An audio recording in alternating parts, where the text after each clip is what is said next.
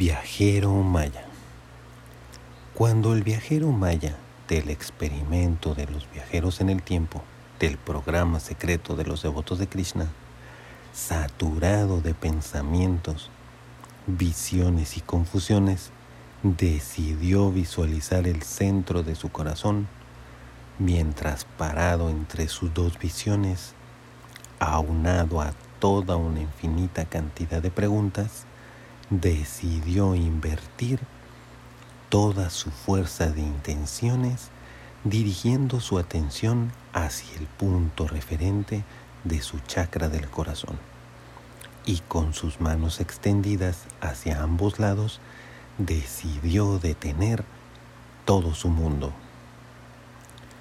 Y justo cuando todo quedó prácticamente congelado, el viajero maya se percibió completamente aislado de ambas escenas, la del rayo, la del maestro espejo y la de los doctores en la sala de experimentos.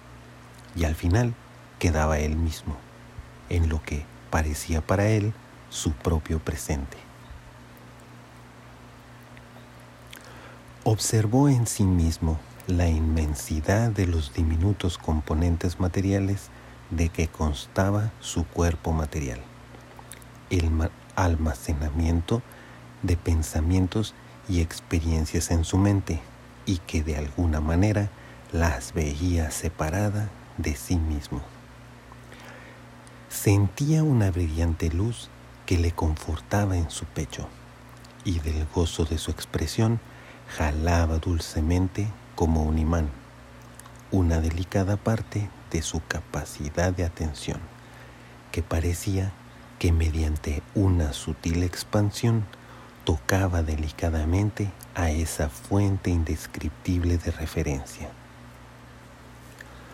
Juntó sus manos en señal de respeto de la suprema capacidad que experimentaba en su presente, que, reconocía infinitamente reconfortante, llena de paz y amor. Sobrepasaba a cualquier sensación que hubiese experimentado antes y que y reconoció la grandeza de su supremo esplendor. En ese momento, de la sensación del esplendor que experimentaba el viajero 150, quien cerrando sus ojos enfocaba toda su atención en la grandeza de su gozo. Fue interrumpido por un dulce susurro que frente a él le dijo, ¿ya te diste cuenta que estás soñando?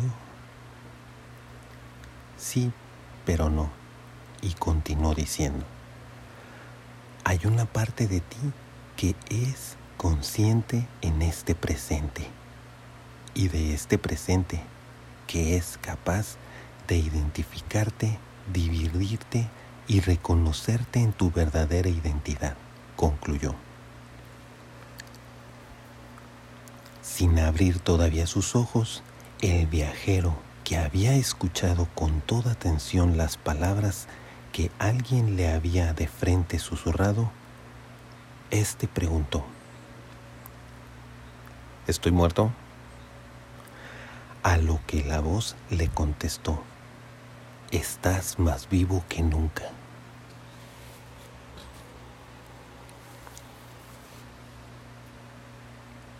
Por otro lado, recobrar la identidad espiritual. Y no solo eso, se dijo a sí misma la devota de Krishna. Es un amplio camino el del reconocimiento de la posición constitucional del alma encarnada. Y añádele sus condicionamientos y karmas. Se recordó cómo fue que inició dentro de sus primeros cuestionamientos sobre su identidad espiritual cuando ya era una joven devota quinceañera y había leído entre sus obras favoritas el Mahabharata, el Bhagavad Gita y el Srimad Bhagavatam. Nunca por completo estos últimos dos, pero eso sí, cualquiera de esos sagrados libros y compilaciones que consultara para cualquiera de sus luces existenciales, le daría la más profunda y certera respuesta. Tenía una técnica natural dialéctica de pensamiento y se daba la oportunidad para analizar opciones opuestas o diferentes.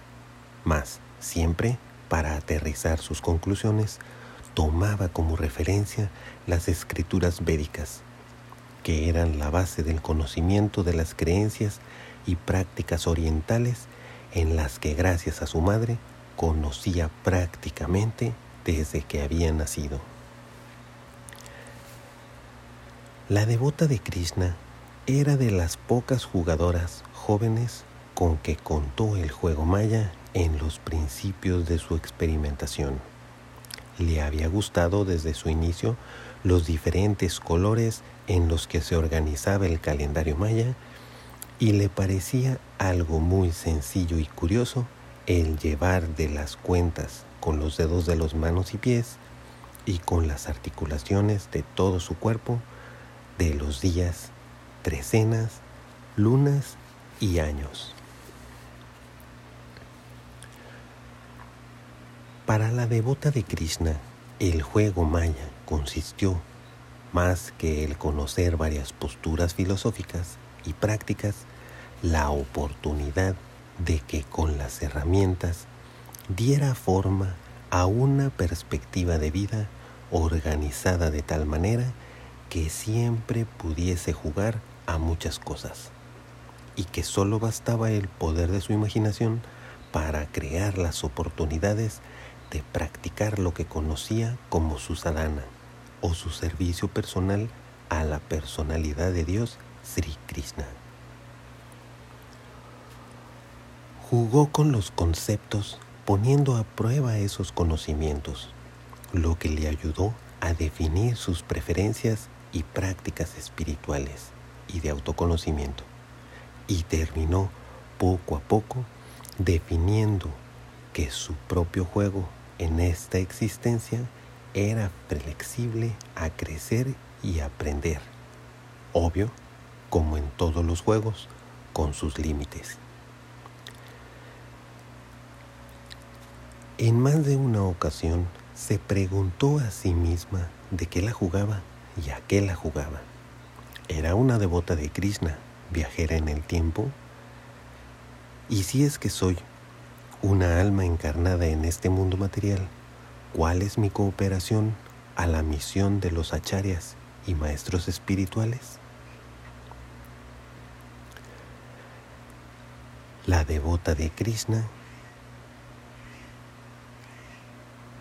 le quedaba claro que jugaba un juego interno que se trataba de su conexión directa con el Señor Krishna y un juego externo o social que se trataba desde la relación con su madre, la comunidad espiritual y las actividades congregacionales.